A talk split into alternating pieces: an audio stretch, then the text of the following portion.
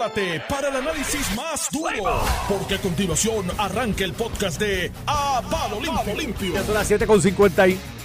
Rayos, 7 con 58 minutos para que los muchachos tengan tiempo de hablar como ellos se merecen. Cristian Sobrino aquí. Saludos Normando y saludos Iván y a toda la audiencia. Ramón ya está a punto que lo declaren ponceño ilustre.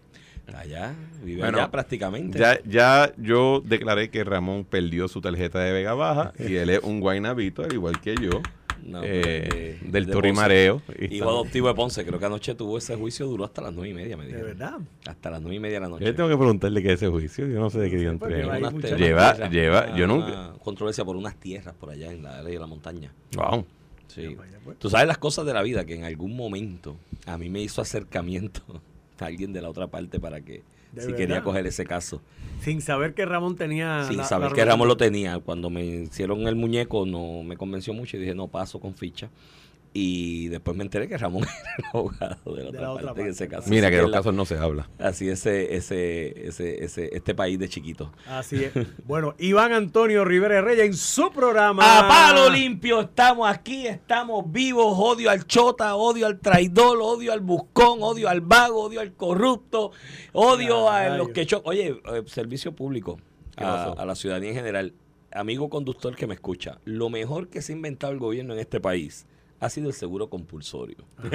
Cuando usted tenga un accidente de esos que no hay grandes daños materiales al vehículo de motor, que es el bumper, el dobladito y demás, ni daños físicos a ninguna de las personas, gracias a Dios, no tiene que dejar los carros estacionados en el carril de la autopista esperando que venga el policía a hacer el reporte. Usted se mueve al paseo, intercambia los datos con el otro conductor y va al seguro compulsorio. Y no tiene san, que hacer el tapón y formar el tapón que forman.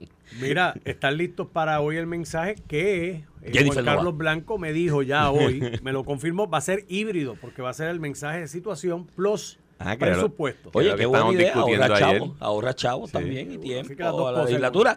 De ordinario, pues hemos visto en la tarde de ayer y mañana de hoy lo que siempre pasa para la oposición, en este caso Partido Popular, porque nosotros yo no los he escuchado, los de Victoria Ciudadana, los del PIB, esos quieren, mire, que ser el segundo partido, y si no, si no fiscalizan gallo, están fritos. Pero para el Partido Popular, tratando de hacer el rol de fiscalizador y oposición, en este caso, pues ocurre... ¿Ustedes recuerdan la frase aquella de la oposición leal, como se decía en, en Gran Bretaña? Bueno, porque como era, recuerda que en esa época, ¿verdad? Todavía, pero ahora es más formalismo que nada, el primer ministro era nombrado por el rey, Claro. luego de que el partido de ese Lo avalaba. lo avalaba, ¿verdad? En el parlamento, pero así que no había manera de tú decir, es que este tipo es un puerco, porque el rey lo había nombrado, así que no, somos oposición leal.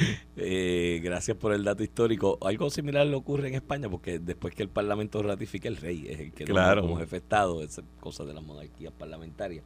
Pero allá se tiran con todo. No se tienen- no se tienen hermano, tregua. son latinos. El asunto que- no son nórdicos. Sí, no son Como tú nórdicos. decías en tu columna. Este, Iván, cuéntame, ¿qué estás mirando hoy? no, no, lo que estoy viendo es lo típico que ocurre. Mira, el pito todavía tiene el pelo rubio. Le queda el mismo le gustó, le gustó el look. Sí, le, le queda bien. Mira, pues yo, lo, lo que ocurre siempre, para el que no está en el poder, o el partido dentro del bipartismo que está en el poder, el gobernante de turno lo que va a dar es un mensaje de fantasía, eh, de mentira, de vender un país que no es. Ajá. Escuchaba a Jesús Manuel, amigo Jesús Manuel, y decía que él esperaba que él le dijera la verdad sobre el crimen, sobre el problema energético, sobre la lentitud de la reconstrucción. Pero, Gallo, ¿tú te crees que este tipo se va a parar allí a darle un mensaje pesimista? ¿Sabes? No, loco. Y para eso no es eso no es tampoco. para- Supone que sea aspiracional. De hecho, eso, eso es interesante porque una de las cosas que, que uno espera de un líder o alguien que se repute como líder o aspira a ser líder es que más allá de manejar el dinero como en los juegos de monopolio, de que pongo unos chavitos acá, pongo unos acá, tú vas para la cárcel, compro este hotel, compro esto otro, como en el juego de monopolio, es, yo creo que la función del líder en un sistema de estos de democracia representativa está sujeto en gran medida a la capacidad de motivar a un pueblo a echar hacia adelante en una dirección y con un objetivo. Así que ir a dar mensajes negativos, pues no, no es la que es. Y Por otro lado, pues los, los, los que están a favor del gobierno, militan en el partido de gobierno, pues dicen, no, pues, va a hablar de los logros, de lo bien que le va la economía, de lo que viene, de los proyectos. Ahora el nuevo tema es los vouchers de las placas solares. Ayer creo que se acabaron los 3.000 vouchers iniciales de las placas solares en tiempo récord, en 50 minutos. Sí. Creo que los habían llenado. Yo espero que también le den un voucher para cambiar esas baterías dentro de 15 años. O de mantenimiento, por lo De menos. mantenimiento, Porque si no, porque- las vamos a tener de sombrero.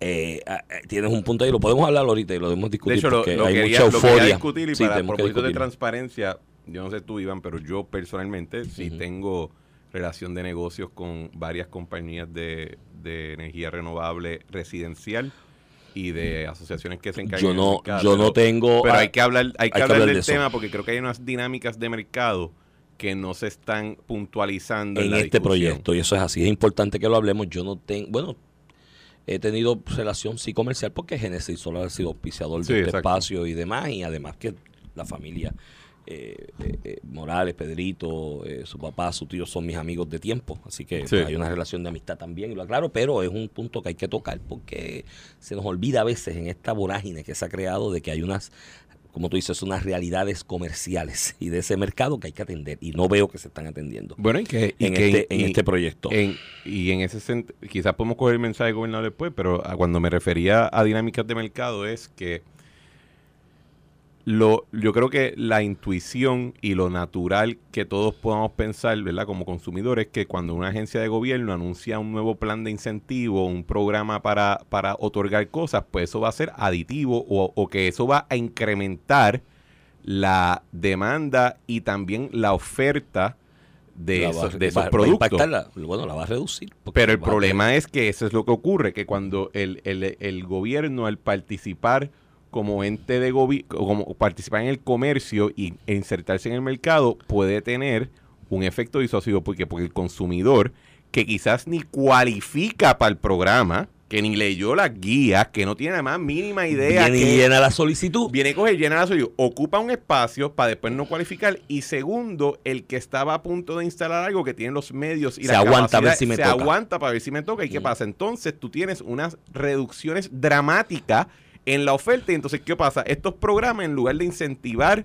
la instalación de esta tecnología energética en la residencia, la desacelera dramáticamente. O sea, yo sé y me consta de compañía, y no estoy hablando de las chipichapes, de las de verdad, de las grandes, que a- cada vez que eh, se menciona la palabra incentivo, eh, su, su instalación mensual se reduce a veces 50% más. O sea que el gobierno tiene que tener, y, y si el gobernador va a tocar el tema, pues le exhorto a quien toda- todavía esté terminando el, el discurso, que ojo, espacio para enmendar cojo con romper lo que funciona. Por eso. Y, y vamos a dirigir las ayudas a las poblaciones que más necesitan, que verdaderamente tienen una necesidad, no simplemente hacer un free willy. Pero esto es una paja mental también que viene del gobierno federal. Hay Claro, una paja sí, mental sí. de Biden y de los demócratas, especialmente del corillo de Biden. Es que el corillo de Biden tiene un- unos intereses. Pero recuerda que económicos por por lo ahí. me- pero el y están en esta vaina de que todo el mundo va a tener placas solares en el futuro, meaning los que vivimos en apartamentos estamos fritos.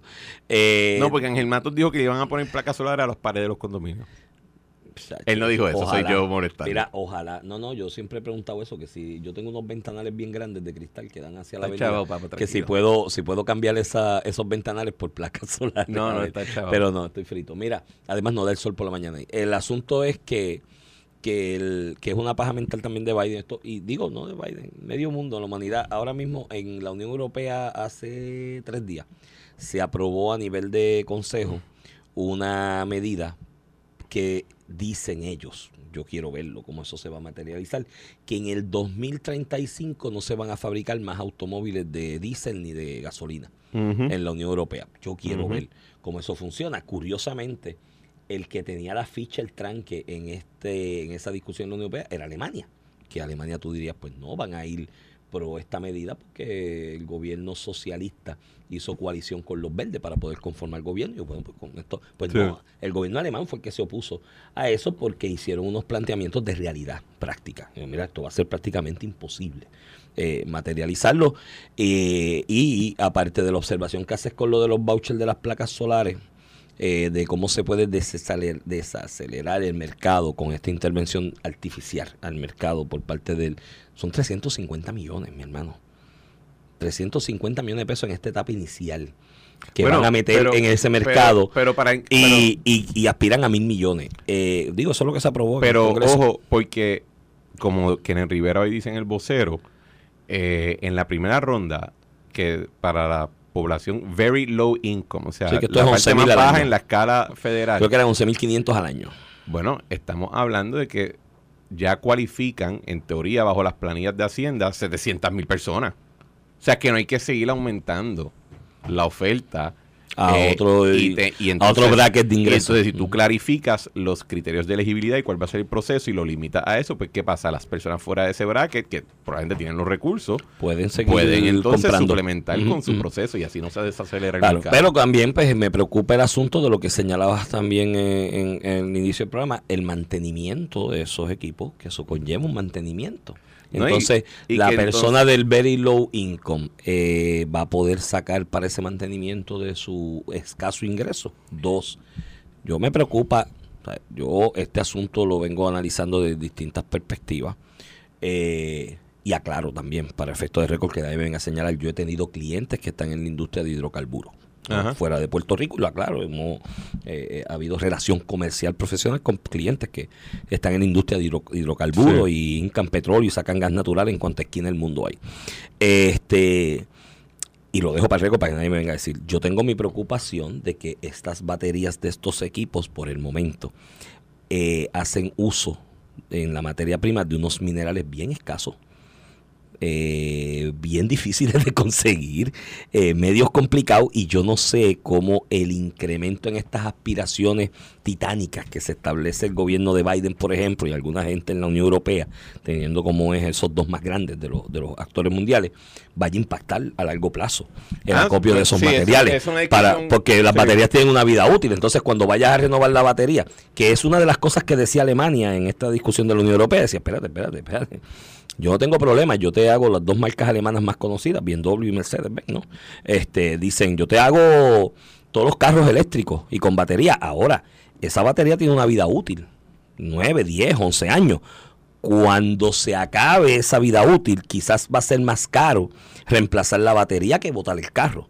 ¿Entiendes? Quizás la, la Bueno, alternativa pero lo de- que tú estás señalando son unos, unos problemas de suplido. Exacto, que, Y hay- que tiene que ver, por ejemplo, de dónde surgen los minerales, las condiciones de los trabajadores que los buscan. No, hay niños ahora mismo infra- en África subsahariana sacando la, cobalto. La infraestructura, Niños, la niños. infraestructura en. China de suplido, que obviamente tiene unas complicaciones, pero, ma- pero esos son asuntos de a gran escala, por lo menos de la escala que nosotros bregamos en la islita, de 100 por Sí, 35. pero hay que tener eso en cuenta también. Claro, pero la, la escala que bregamos en la isla de 100 por 35 es si tú tienes una población que ya es cualificada de bien de muy bajo ingreso y que suma 700 mil personas, pues ojo en cómo hacen los anuncios, que no vayas a terminar pegándote un tiro en el pie, desacelerando la instalación de la tecnología que tú quieres Y en vez de al- acercarse a ese objetivo del 50% de generación de fuentes renovables al Claro. 2025, que estamos un poquito tarde, eh, te alejes de él. Después yo te hago un cuento de cómo llegamos a eso. Está bien, eso porque no fue en nada científico. Bueno. Mira, hablando del mensaje del al. Mira, yo, yo voy a coger un poquito el pie forzado que tú pusiste con, con la alocución inicial. Yo creo que sí, lo- lo- los gobernantes y los líderes, más allá del punto de vista puramente político, tienen un rol de movilización importante. Y yo creo que los grandes líderes, los de los cuales hablamos todavía, hablamos de ellos porque tuvieron una, una capacidad de movilizar tanto a su equipo directo como a una población en asuntos de gran envergadura. Pero también quizás importante para esa movilización y algo que también es el trabajo de los, pues, los líderes que no son necesariamente los más grandes de la historia, eh, es poder adecuadamente sentar las bases de discusión. Mira, los otros días yo escuchaba un programa y la persona que hablaba decía, porque Puerto Rico tiene 150 mil millones en deuda y está en quiebra. Señores, ya la quiebra se acabó.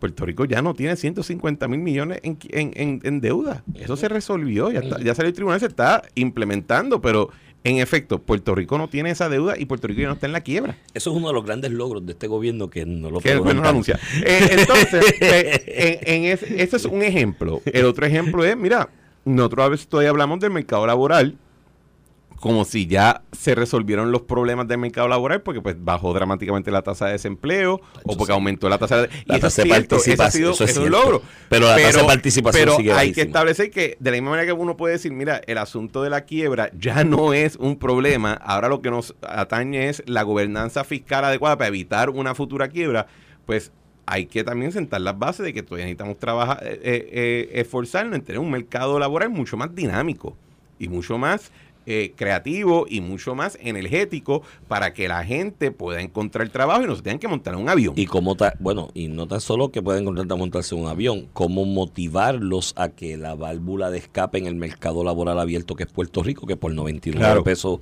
del pasaje tú puedes cambiar tu realidad laboral Y en pues- un término de 24 horas, cómo tú cierras esa, no, no cierras, pues no la vas a poder cerrar, cómo tú desmotivas a que la gente haga uso de esa válvula de escape y decida eh, eh, aportar el país y quedarse trabajando en el país y dar la milla extra en el país. Eso es parte de lo que yo te digo, de la facultad de un líder de mover a un pueblo en, en- en una dirección.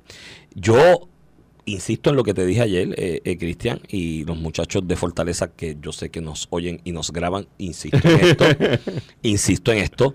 Si hoy no hay uno o dos anuncios de esos impactantes de cosas que no hayamos escuchado hasta hoy, porque la realidad es que el plan de este gobierno es poner a correr el billete que está asignado por el gobierno federal por motivo de los huracanes y los terremotos, que son muchos millones de, muchos miles de millones de dólares y ciertamente impactan. Y ese ha sido el plan y han puesto los huevos en esa canasta, todos de hecho, yo creo, no veo otra canasta con huevos eh, eh, que haya apostado el gobierno. Y pues ya llevan, mira, uno, dos, dos y medio años repitiendo lo mismo. Si hoy el mensaje es esa repetición, ya, ya la, la mejor oposición se la hizo Jennifer. Cuando le dijo que los chavos no corren, yo los consigo y no llegan. Y demás, si no hay uno o dos anuncios de esos impactantes de cosas que no hemos, que no hayamos escuchado hasta el día de hoy, creo que pierde una gran oportunidad el gobernador de marcar el paso en lo que es este año preelectoral y, a eso, a eso me refería con establecer la, la, la mesa de discusión y los parámetros de esa discusión. Porque, por ejemplo, oye, yo estoy seguro, 100% seguro, no tengo la más mínima freaking duda en mi cabeza de que en algún momento el gobernador va a recordarle a todos los servidores públicos los aumentos que les dio. Ah, no, no, si eso no pasa hoy. Eso- y, y tiene y que el de los mañana maestros. y el día Y después. el de los y- maestros allí, cuando diga el de los y- maestros y- que la cámara enfoque el ISL y el y le, levante y las manos y, y le va a recordar a... a Digo, el ISL aplaudirá, el ISL es medio popular. No sé. Es popular. eh, le va a contestar a la... Yo no pregunto esas cosas porque yo soy una persona apolítica.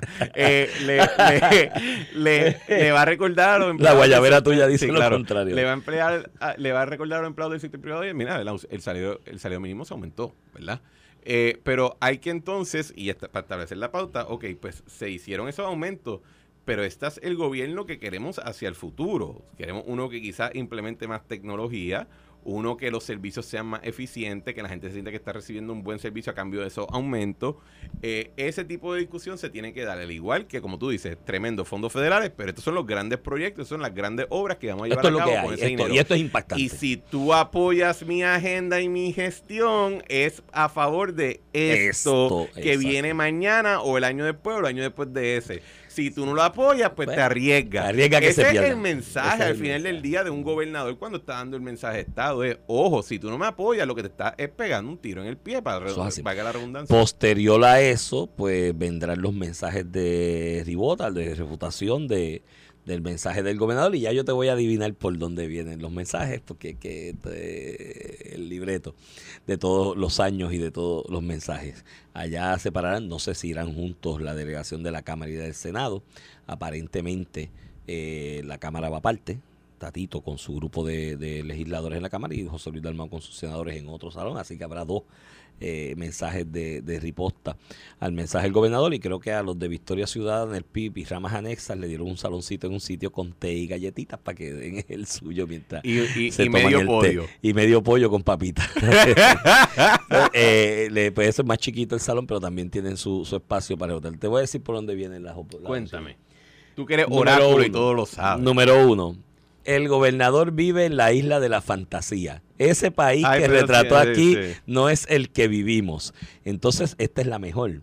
Puerto Rico tiene como 156 agencias de gobierno, entre agencias, corporaciones públicas e instrumentalidades públicas es imposible, materialmente imposible, en un mensaje de qué sé yo cuánto puede durar, una hora. Si dura más de una hora va a ser aburridísimo. El gobernador, el muchacho allá en Fortaleza, tengan en cuenta esto, ya la atención de la gente es menos cada día por culpa de las redes sociales. Así que más de 40 minutos de mensaje ya es difícil de, digerir, así que ténganlo en cuenta. Pero en 40, 45 minutos, ponle que coja como mucho una hora es materialmente imposible mencionar a las 156 agencias, corporaciones o instrumentalidades públicas.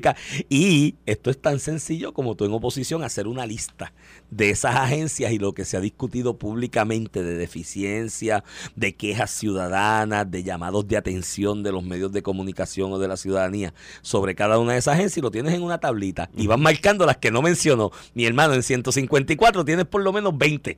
Fácil, fácil para decir, no mencionó a los empleados allá de la oficina de manejo de emergencia, no mencionó a los empleados allá que recogen la basura en el departamento de obras públicas, no mencionó a los que ajustan el calibre del semáforo y, te, y tienes 20 para decir, desatendió todas estas necesidades del país. El gobernador abandonó a los municipios. Nos tienen abandonados a los municipios, necesitamos chavos y él es abogado de la Junta y él y la Junta nos están estrangulando.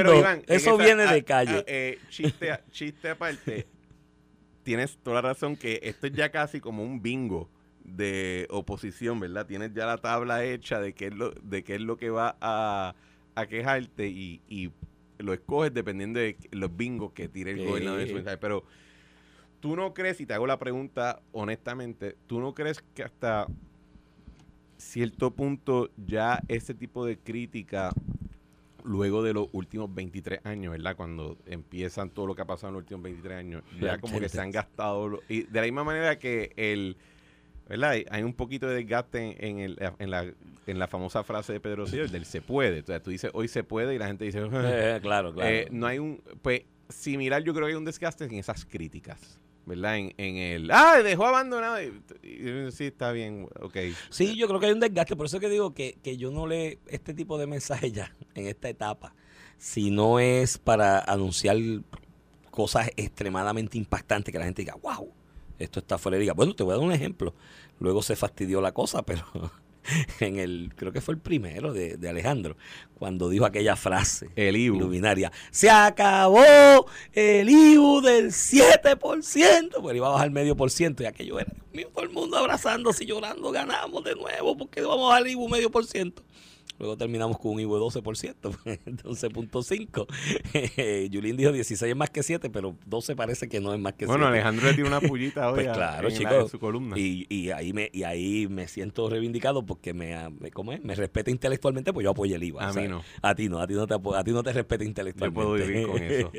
no vas a dejar de dormir. Cariño al ex gobernador, pero yo puedo, yo puedo vivir yo, con Yo estaba a favor del IVA, yo creo en ese, creo en ese sistema y creo que es la propuesta de eliminarle planilla a todo el mundo. Mira, digo a medio mundo. El asunto es que, que, si no hay ese tipo de mensaje impactante, la gente se queda así. Ya no hay esa efervescencia, además de que hay otros métodos de la gente entretenerse.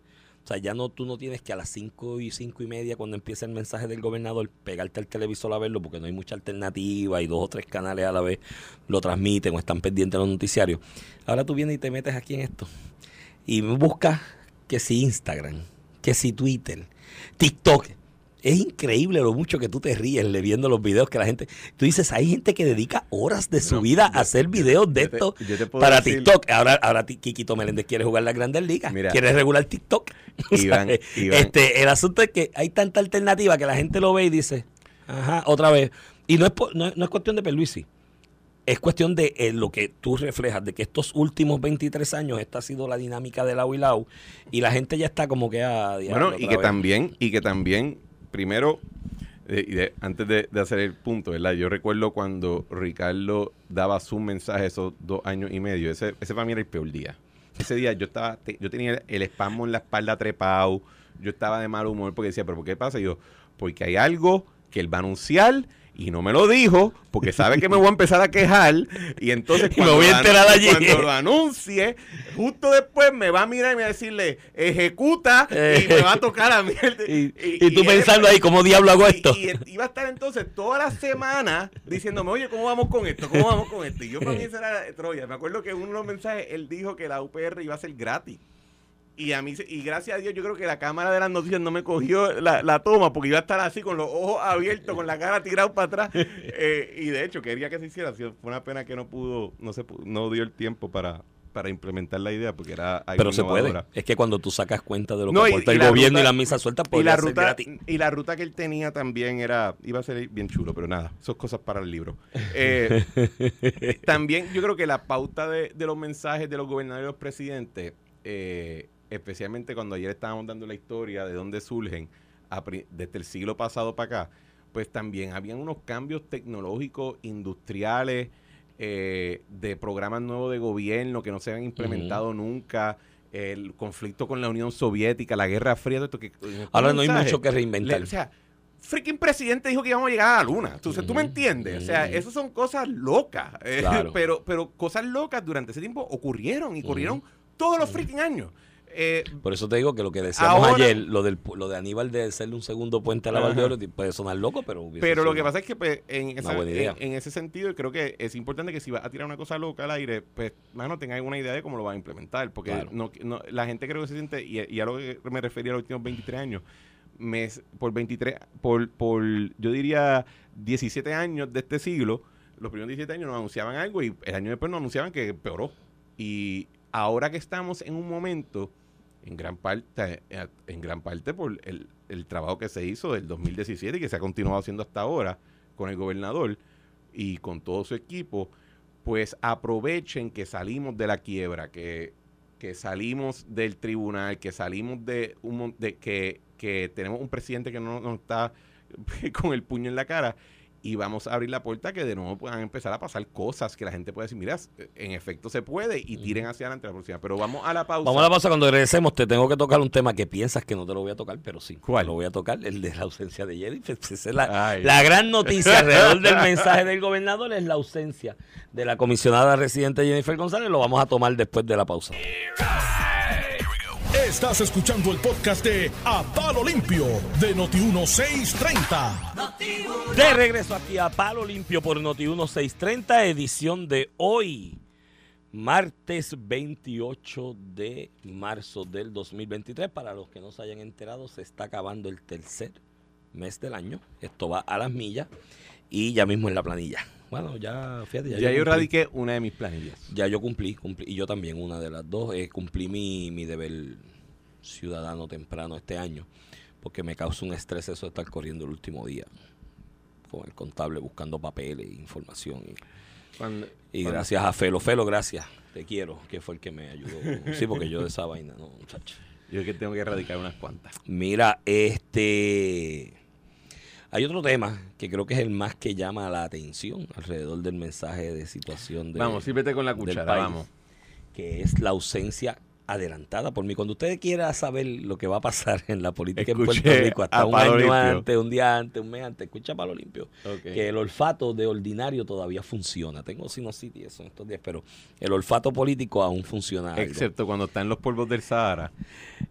No, y también, Ay, porque también, sí, sí, porque uno se sacude y sigue para adelante y, y- y lo ve y empieza a ver todo claro.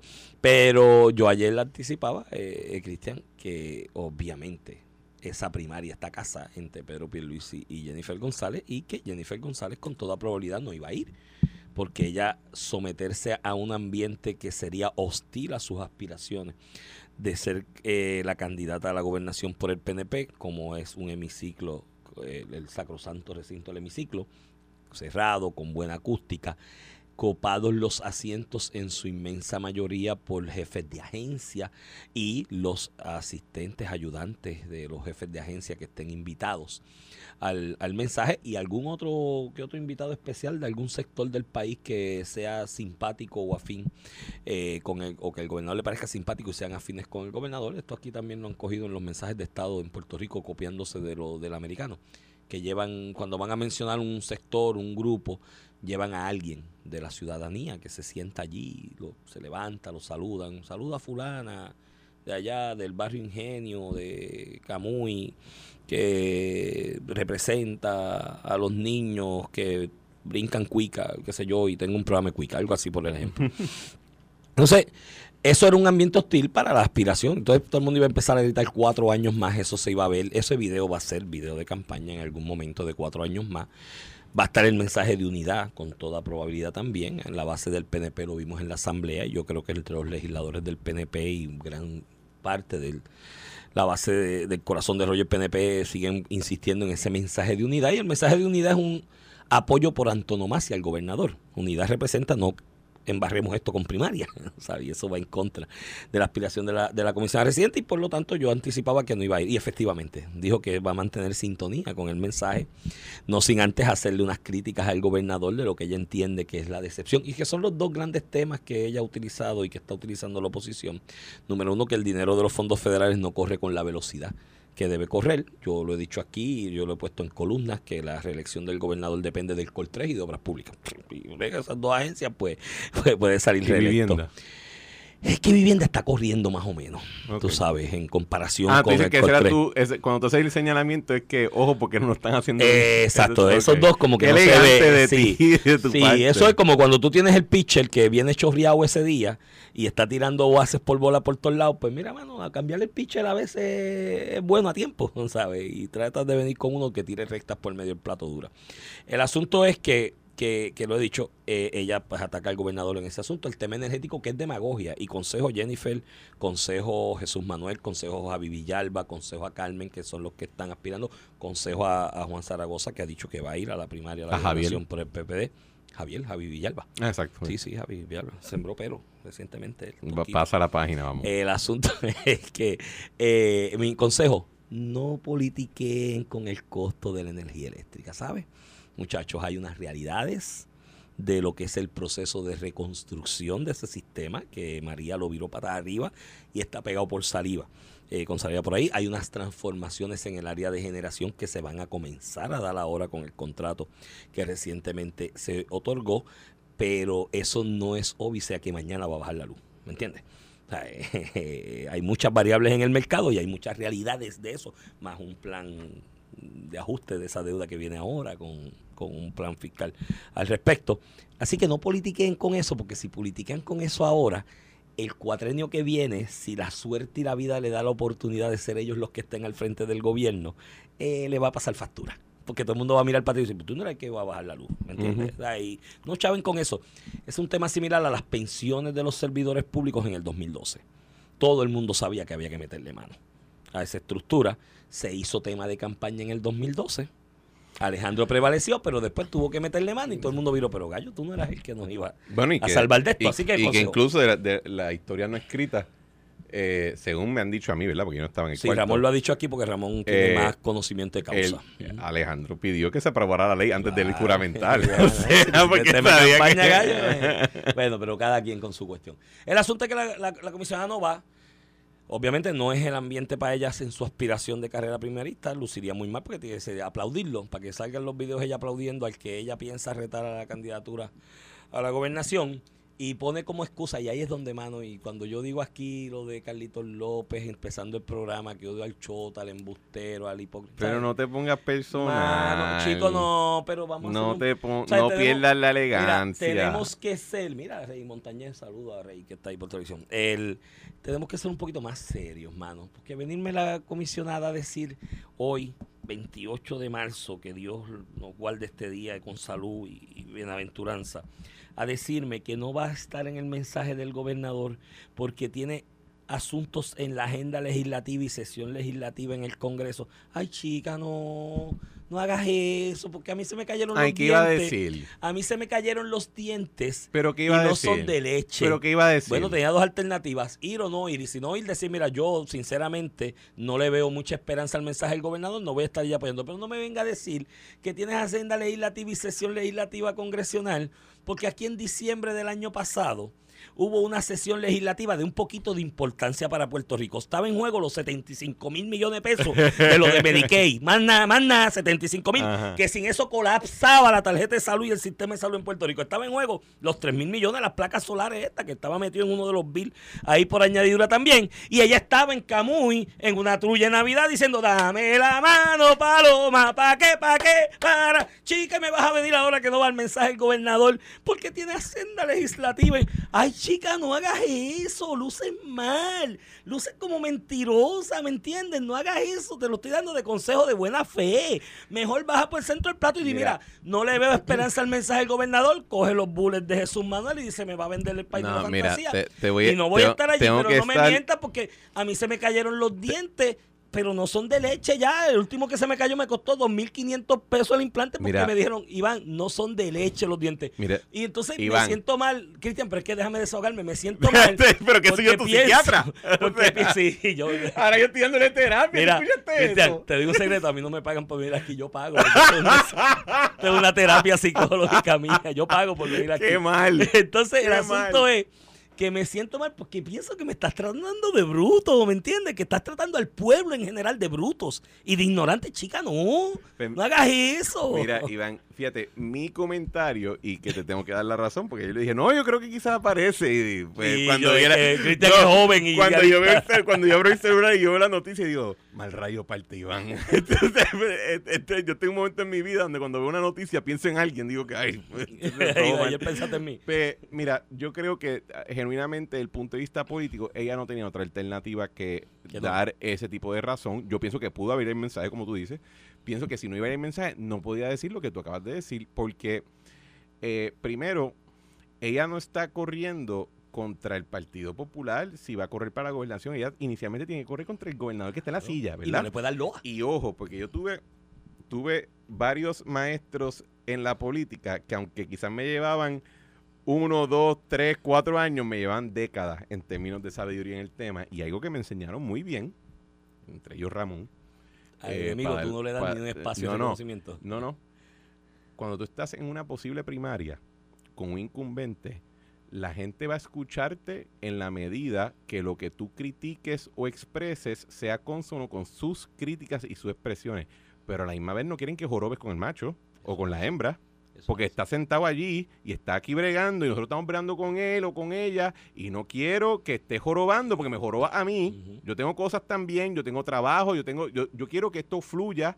Si ustedes se van a caer las galletas, lo hacen en una puerta cerrada porque yo no quiero que Ujú. revolú. Ujú. Ese es el sentimiento de muchas personas en los partidos. Eso le aplica tanto a los populares, le aplica a los PNP, le aplica a los pipiolos, le aplica a los victorias. Imagínate en Victoria y en PIP que cuando que, que ni, ni tienen competencia, ellos se meten en un cuarto y se dan las galletas en privado, se rompen dos sillas y entonces dicen, el, el- la, la comisión conjunta del pueblo ta, ta, ta, declaró que fulano es ahora el secretario general, etcétera. O La sea, asamblea. en los mismos, dentro de la web de los partidos, no le o sea, pueden entender una, una, una primaria y una contienda, pero no quieren que jorobe. Y eh, por lo menos, o sea, se- yo sé, Ahora, dicho eso, Cristian, el no ir hoy no suena a jorobar. por eso es que digo que en la medida que no vaya, porque quizás n- quiere evitar. O sea, de nuevo, lo que dije, sí me sostengo en lo que dije ayer. Yo creo que tanto Pedro Pérez como Jennifer González han mantenido cierto protocolo y cierta elegancia, eh, no obstante sus contiendas. O sea, no, no, no han estado todavía atacando below the belt, como le dicen en las peleas de boxeo. Pero si no vas a ir, no puedes decir, ah, es que tú sabes, ya, ya estoy harto de escuchar todos estos paquetes. Porque vas a aparecer mal y vas a alienar Yo- a la población que estás tratando de pedirle el voto de confianza. En el, a- ella tiene que ganarse el corazón de rollo del PNP. Como te he dicho, el corazón de rollo del PNP sigue un mensaje de unidad que yo sé que a los amigos y amigas que apoyan a Jennifer en esa carrera y le están motivando y le están incentivando a que corra en una primaria, no le gusta que yo diga esto.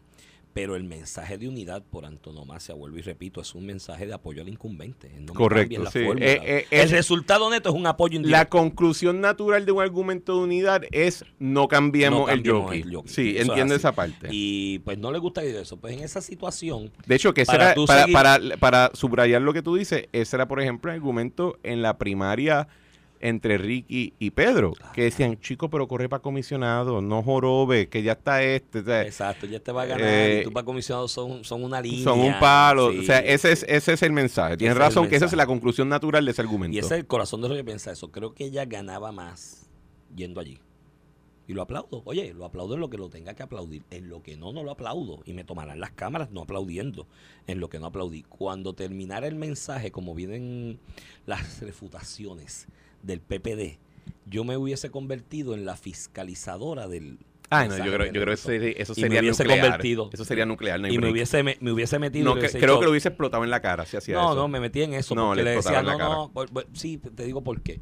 Porque dentro de ese mensaje de que yo critico al PPD y me paro de frente al PPD, también le meto su crítica al gobernador y digo, ah, bueno, hay otros puntos que yo no estoy de acuerdo con lo que dijo el gobernador por esto, por esto y por esto. Pero el disentir en todos los equipos se disiente. ¿Me entiendes? Sí, sí, pero- Eh, pero, eh, pues no sé, creo que el no ir va a ser, y va a ser la noticia. Va a ser la noticia mañana. Verás mañana todos los titulares y demás con la Pero esto no es un quinceañero, Iván. Con la- yo le dejaría O la sea, silla tú eres vacía. como que. Mira, Ay, no fue la mejor amiga. O sea, yo tú le eres dejaría, yo le dejaría, eh, para efecto, para ti, para mí no, para un sector importante del electorado de base del PNP sí, es más o menos lo mismo. Es como que, ay, antes no fuiste con el de nosotros. Eh, yo le dejaría la silla vacía así, con el letrero que diga comisionada residente. Y, y- y que los de- muchachos de la producción allí del Canal 6, cada menor provocación, un tiro de cámara, comisionada residente. y yo, el gobernador, le digo, y un saludo a la comisionada Que sé que nos residente está mirando que nos está sintonizando desde algún lado en Washington, sea lo que sea que está haciendo en este momento. Eh, quería tomar la oportunidad también de, de comentar algo que, que... Perdón. Está Granholm por ahí. Ah, sí, ¿no? Viste, viste la, está reunida con Luma. Me imagino a todos los demócratas izquierdosos de Puerto Rico gritándole como Obi-Wan a Anakin. Tú eras la escogida y nos has traicionado. Ella llegó, fue a Casa Pueblo, se reunió con una señora ahí de la izquierda que está metida en un comité de estos asesores de Biden, de Casa Ujú. Blanca en tema energético, y todo el mundo dijo, esta es la que va a sacar a Luma. Y tú veías los titulares, esta viene a meterle mano a Luma.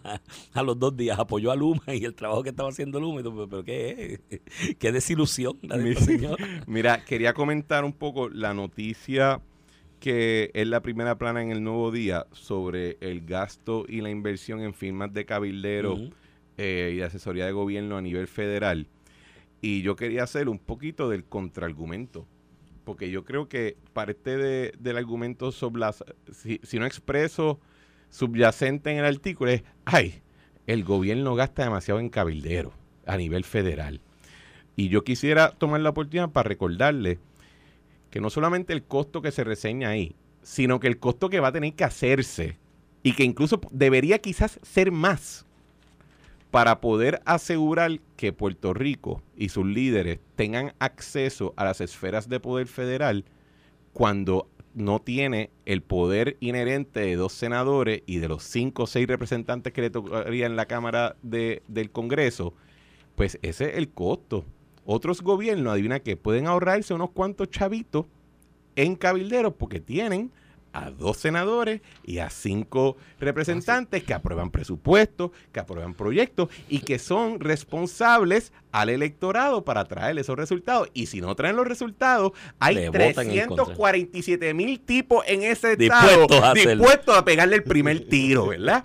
Y entonces, y lo digo metafóricamente antes Sí, que sí, alguien si una querella, tú sabes, porque después empiezan a decir estupideces. No te diga Yulín y diga, dijo exacto. tiro, Ah, dijo tiro. Ajá. Pues, entonces, a mí- a mí- esto Hay me- este cosas me va, me va a enterrar, ¿sabes? Hay cosas absurdas Mira, en la vida, pero eh, y creo que hay que ponerlo en el contexto de que cuando eso ocurre, pues adivina que hay que pagar. Y, si, y yo les digo la verdad, yo creo que deberíamos contratar más, contratar más, deberíamos contratarlo a todos. A todos, que no existiera una, un rincón en la calle K de Washington DC donde tienen todas las oficinas de cabilderos que no esté trabajando para nosotros, porque en Puerto Rico, para bien y para mal, considerando que la economía corre a consumo de fondos federales ahora mismo y que nos va a tardar quizás 20, 30 años en desarrollar una base productiva de verdad local, Si, si elaboramos el plan para eso. pues. Exacto. Eh, pues yo quiero tenerlo a todos ellos del lado mío y que nadie pueda coger a alguien en contra de nosotros. Y ese es el costo de estar empinado en la subyugación política territorial a cambio de que dos o tres millonarios en Puerto Rico paguen menos impuestos. Esa es la estupidez más grande, el argumento más estúpido que yo he escuchado en buen tiempo. Y en primera plana vemos en manifiesto lo que es el costo y el costo reducido, porque creo que debería ser más de no tener de estar en esa subyugación entonces, territorial. necesitamos cabilderos, de hecho, muchos de esos fondos federales, todo el mundo te hablaba ahorita de los 75 billones de dólares, cinco años de lo del Medicaid, ¿no? Que salva la tarjeta de salud de alguna manera, que Jennifer se da golpe y dice, los conseguí, ¿cuánto es que los, los conseguí. Eh, no, amigas, no los conseguiste, los consiguieron las firmas de cabilderos del sector de la salud aquí, porque allí cabildió todo el mundo, cabildieron Asociación de Hospitales, el grupo de las aseguradoras de médicos, de seguros médicos que también tienen su grupo organizado y tienen sus cabilderos, hasta los médicos fueron y cabildearon este, con los distintos grupos que eh, a- a- aglutinan a los médicos en Estados Unidos y los derechos de los médicos, toda esa gente cabildió al respecto, así que si en Puerto Rico... Mira, mira, aquí el, costo, colonial- el costo que nos pone aquí el nuevo día, para tres firmas en particular, cuando lo suma aproximadamente, pues te llega como un poquito por debajo de 2 millones de pesos. Y en este año solamente hemos tenido un incremento en, en, eh, en, en PAN, en el crédito por el trabajo. Eso se pagó. Eh, Se pagó el solo. retorno a la inversión es la, la, es la inversión más exitosa probablemente en el récord de Wall Street si tú lo pones en comparación. Por, do- por menos de 2 millones de pesos yo recibo 2 billones, o sea, un plus de, de mil veces. Digo, ese, ese, ¿Cómo ese- les pago más? Es la pregunta. Ese, cabildero, ese cabildero también hace frente común con cabilderos de otras organizaciones Claro, que tienen y- interés y en la- este y aglutinan mercado y las los aglutan. apoyo, Pero eso es parte del negocio, ¿no? Eso es parte de su función y lo hacen muy bien en ese aspecto. Así que coincido contigo, a lo que tú te refieres es que en la situación colonial la imprevisibilidad y falta de control sobre las variables no- nos- Totalmente. nos obligan a estar metidos allí todo el tiempo con cabildeo y esfuerzo de cabildeo para no coger palo. O sea, eso es Claro, y hay, que y hay que decir la Palos, cosa palos como el de la Corte Suprema que no expidió el cerciorar Bueno, y que ¿tú sabes cuán importantes son los cabilderos? ¿Sabes cuán importante es tener cabilderos para Puerto Rico? La freaking Junta de Supervisión Fiscal que tiene todos los poderes legales del universo tiene sus propios cabilderos. Y acaba a ese nivel. el cuestionamiento legal ante la Corte Suprema de Estados Unidos que hacía el gobierno de Puerto Rico decía, mira, tienes que regular a esos muchachos de la Junta porque Están cuando al ellos, garete. cuando ellos deciden declarar una ley nula, lo hacen al garete y ponle unos controles, pues la Corte Suprema no lo expidió.